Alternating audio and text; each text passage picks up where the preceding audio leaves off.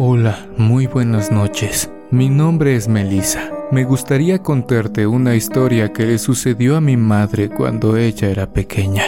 La historia me pareció muy extraña, pero interesante y un tanto curiosa. Esto ocurrió en México, en el estado de Coahuila, en un pueblo llamado Minas de Barroterán. ¿Están listos para esto?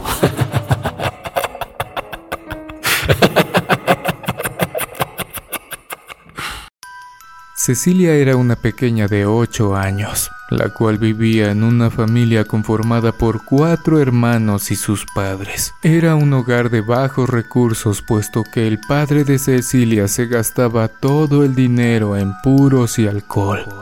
Dinero que éste ganaba trabajando en las minas carboneras del pueblo en aquel entonces, además de ser una familia de siete integrantes contando a Cecilia. Por lo tanto, el dinero no les era suficiente para comer y mantenerse. Así que a la madre de Cecilia se le ocurrió una brillante idea, la de comenzar un pequeño negocio de vender pasteles y donas caseras para poder sacar un dinero extra y llegar a fin de mes. Con el pasar del tiempo, el negocio de la familia de Cecilia comenzó a dar muy buenos frutos, puesto que pronto se convirtieron en los pasteles y las donas más populares del pueblo. Incluso cuando la madre de Cecilia iba al mercado o caminaba dando vuelta a la manzana. Montones de gente y vecinos se le acercaban para hacer pedidos de donas y pasteles. Algunos de ellos pagaban por adelantado por sus órdenes, ya solo para recibirlas en la puerta de sus hogares. Cuando la madre de Cecilia llegaba a casa, ésta comenzaba a preparar los pasteles y las donas de los clientes. Y como era de costumbre, Cecilia era la que repartía los pedidos y el producto a todos los clientes. Esta tenía que dar largas caminatas de colina en colina y casa por casa completamente sola. A pesar de que ella tenía a su hermana mayor de 11 años, nunca recibió ayuda de ella. Aparte de que su madre nunca le exigía a su hermana mayor que acompañara a Cecilia. Como les digo, esta se la pasaba matando el tiempo jugando mientras que Cecilia hacía todo el trabajo. Pero en fin, después de entrar en contexto, un día para ser más específicos, el 16 de septiembre de 1982, se celebraba el Día de la Independencia Mexicana. Cecilia regresaba de la escuela junto a su hermana mayor. Era alrededor de mediodía. Se dirigían a casa y como era de costumbre para cortar camino, recorrieron un barrio o terreno baldío. Era un barrio bastante pobre, lleno de casas un tanto viejas, descuidadas, donde abundaba la maleza e incluso montones de animales de granja como vacas, gallinas y caballos. Cuando finalmente llegaron a casa, Cecilia y su hermana encontraron a sus padres que se disponían a arreglarse y también a los otros tres hermanos a toda prisa. Para Cecilia esto era algo fuera de lo normal, puesto que sus padres nunca se ponían tan monos para ir a algún lado. En ese instante, la madre de Cecilia se aproximó a estas haciendo un comentario extraordinario. Niñas, qué bueno que llegaron justo a tiempo. Adivinen que como hoy se celebra el 16 de septiembre, su tía, hermana de su padre, nos ha invitado a una fiesta que se organizará en su casa. En ese instante, Cecilia se entusiasmó muchísimo, puesto que en la fiesta a la cual habían sido invitados habría mucha comida, juegos y dulces algo tentador para cualquier pequeño, pero lastimosamente la felicidad de Cecilia no duró e inmediatamente se desvaneció, ya que su padre reafirmó y asentó después del comentario de su madre. Siento mucho que tenga que decirte esto, pero tú no podrás venir con nosotros. A Cecilia se le frunció el ceño y reafirmó, pero ¿por qué no puedo ir a la fiesta de mi tía con ustedes? Su madre solo respondió, Cecilia, ya sabes, la razón por la cual no podrás acompañarnos es porque tienes que ir y llevar las entregas de los pastelillos a los clientes, y aquí tengo la bandeja para que los vayas a repartir. Ten la lista de los clientes y la cantidad que le toca a cada uno de ellos. Hazlo, por favor. Cecilia, bastante decepcionada y sin chistar, dejó sus cosas de la escuela y se puso su gorra favorita. Era una gorra de boina gris. Tomó la bandeja de las donas y se fue a repartir los pedidos, mientras que sus padres y sus hermanos se arreglaban para ir a divertirse y festejar a la fiesta. Imaginarán que por lo tanto estos no regresarían hasta el anochecer. Cecilia comenzó a repartir los pedidos por las colonias más cercanas hasta las más lejanas. A ella podría tomarle toda la tarde en repartir los pasteles y regresar hasta el atardecer antes de que regresaran sus padres. Así que ella fue de puerta en puerta entregando los pedidos como siempre lo hacía. Conocía muy bien a los clientes y siempre sabía por lo general cuántas donas pedían sin necesidad de la lista que le había dado su madre. Pero ella ella nunca imaginaba lo que sucedería más adelante. Cecilia por costumbre y como debía ser, al terminar de repartir los pedidos, no le debería de quedar ninguna dona o pastelillo, ya que su madre preparaba los pasteles por pedido, por lo que debería de llegar a casa con la bandeja vacía al final del día. Pero cuando ella terminó de llevar el último pedido, notó que le quedaba un par de pasteles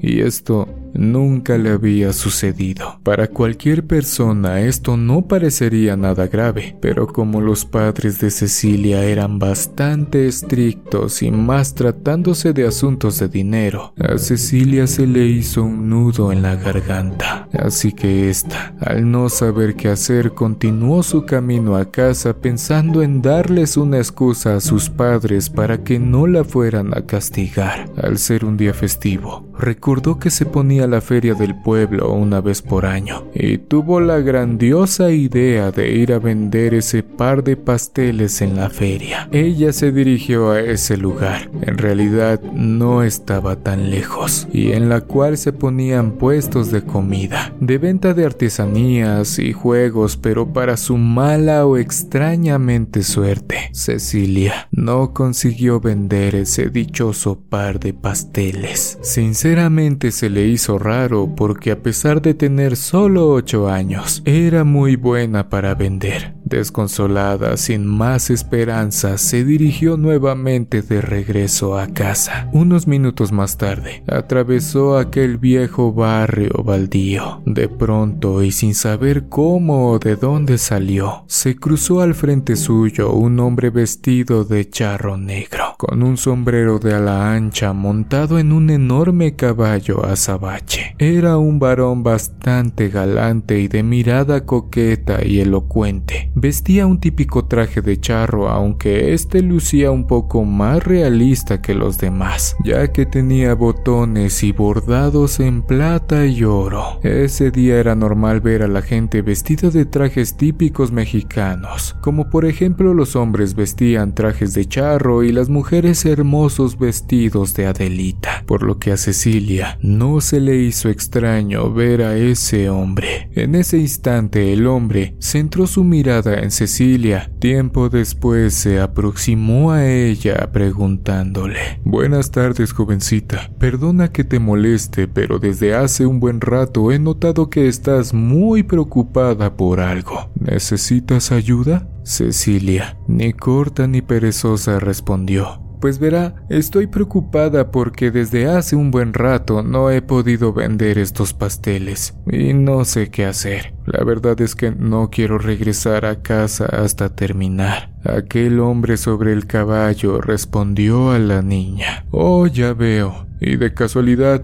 ¿no te gustaría que yo te comprara esos pasteles? Desde hace mucho tiempo no he comido nada y estoy muy hambriento. Cecilia aceptó el trato. El charro bajó de su caballo y le compró los pastelillos a la pequeña. Se dispuso a degustarlos frente a ella. Entonces, las pupilas de aquel hombre se dilataron y este dio un comentario. Pero qué deliciosos pasteles. De hecho, esto es lo más delicioso que he comido en mucho tiempo. Y dime, pequeña, ¿quién ha preparado estas delicias? Cecilia respondió, los prepara mi madre y yo me encargo de repartirlos. Ahora estoy mucho más tranquila porque ya terminé de repartir todos los pedidos.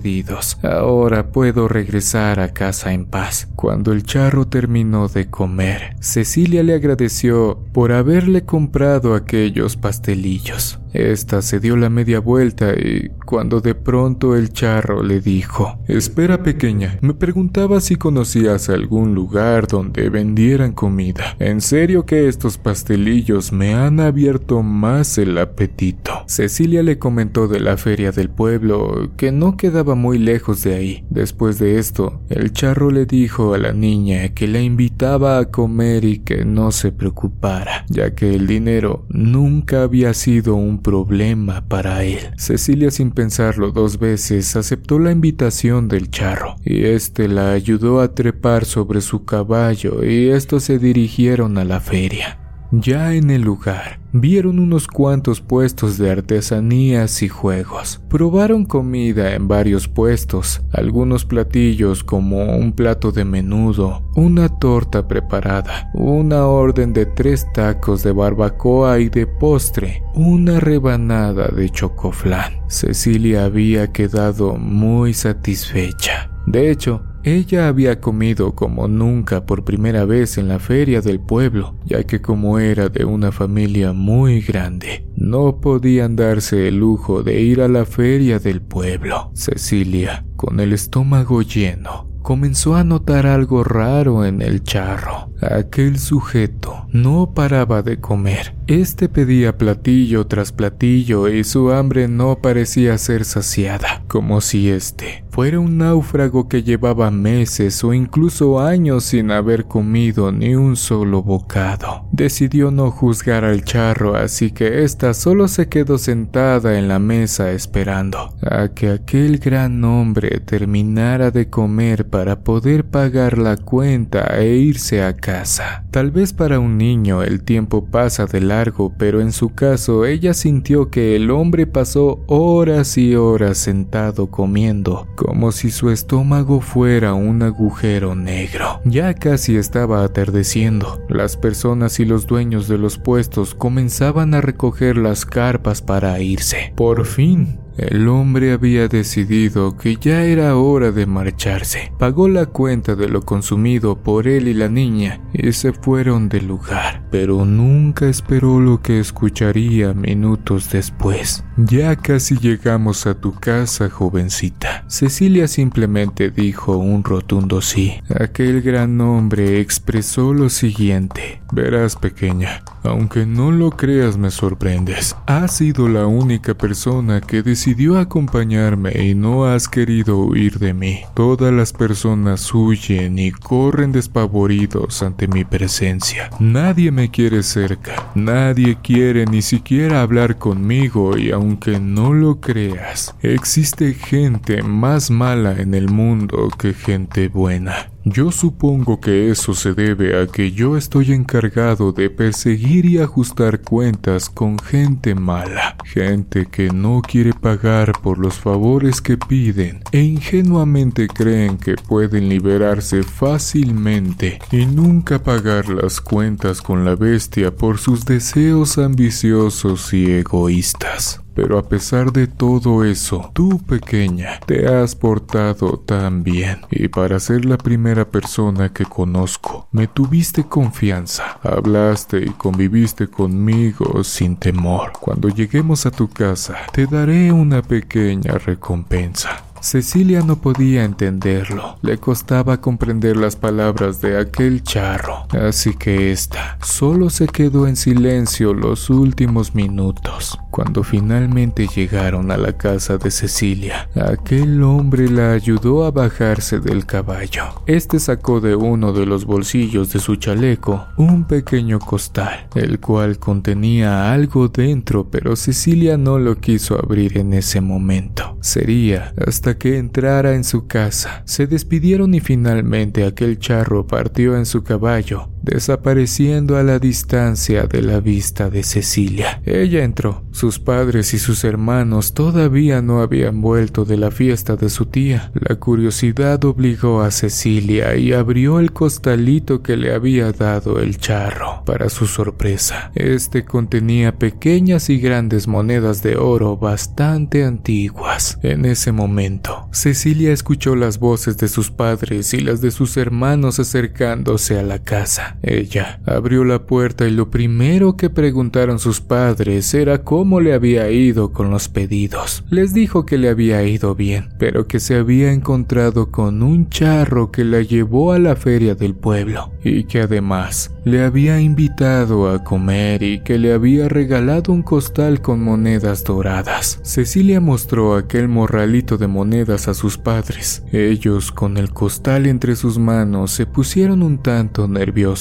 atónitos y con las voces escamadas al ver la pequeña bolsa llena de estas extrañas monedas mientras preguntaban lo siguiente. Oye hija, ¿por qué te dio esto ese charro? ¿O cómo era ese hombre? ¿Acaso te hizo daño? Cecilia, sin dar más rodeos al asunto de lo cansada que estaba, dijo que era un hombre bastante galante y de mirada coqueta, y que éste le había dado ese costal por haberle tenido confianza, por no intentar huir de él y por haberse portado bien, y que incluso él había traído a casa en su enorme caballo negro azabache, y que éste desapareció de su vista mientras mientras se alejaba conforme cabalgaba. Sus padres solo dijeron, Está bien querida, ya es hora de que te vayas a descansar. Debiste tener un largo día de trabajo, mi amor. Finalmente, Cecilia le dio un beso de buenas noches a sus padres y se fue a dormir a la habitación con todos sus hermanos. Al día de hoy, más de 40 años después, Cecilia se sigue preguntando qué era o más bien quién era aquel hombre vestido de charro, aunque ella cree que aquel hombre el cual ella acompañó aquel 16 de septiembre de 1982 era el mismísimo charro negro. Amigos, Muchas gracias por llegar hasta el final de esta emisión. Me ayudarías mucho si me dejas tu pulgar arriba y te suscribes activando la campanita. Si te queda algo de valor, te dejo otra emisión más en pantalla para poderte acompañar lo que queda de esta noche. Nos vemos en una siguiente emisión de Oscuro Secreto.